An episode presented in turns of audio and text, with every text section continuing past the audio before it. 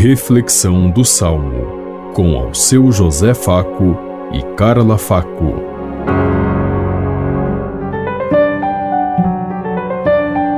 Paz e bem a todos os ouvintes que estão em sintonia conosco neste dia, na meditação do Salmo 88.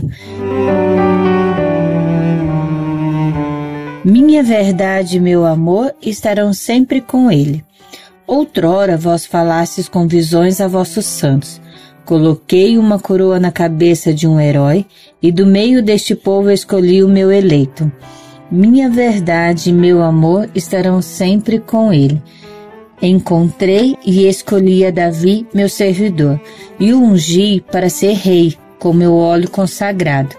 Estará sempre com ele minha mão onipotente, e meu braço poderoso há de ser a sua força. Minha verdade e meu amor estarão sempre com ele. Minha verdade e meu amor estarão sempre com ele. Sua força e seu poder por meu nome crescerão. Eu farei que ele estenda sua mão por sobre os mares, e a sua mão direita estenderei por sobre os rios. Minha verdade e meu amor estarão sempre com ele. Minha verdade e meu amor estarão sempre com ele. Deus se propõe a caminhar com os seres humanos como nós vimos. Minha verdade e meu amor estarão sempre com ele. Ou seja, Deus nos escolheu, nos chamou, nós somos amados e queridos por Deus, por isso que ele derrama seu amor e sua verdade. Ele quer caminhar conosco todos os dias. O que cabe a cada um de nós é abrirmos um espaço, abrirmos o nosso coração para que Deus possa fazer morada e possa conduzir a caminhada de nossa vida.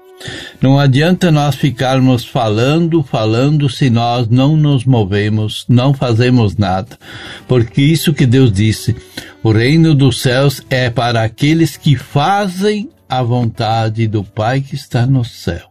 Fazer a vontade de Deus é assumir o projeto de Deus. Aqui nós vimos Deus chamou Davi para ser o condutor do povo de Deus, o transformou em rei diante de suas lutas, fidelidade e infidelidade.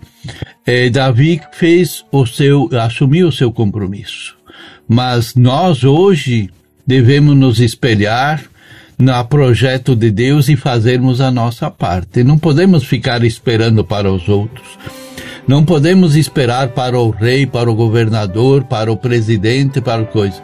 Porque quem faz acontecer o reino dos céus é cada um de nós cumprindo com a nossa parte, com o nosso dever e não só ficar criticando os outros. Pensemos em tudo isso enquanto lhes digo. Até amanhã, se Deus quiser. Amém.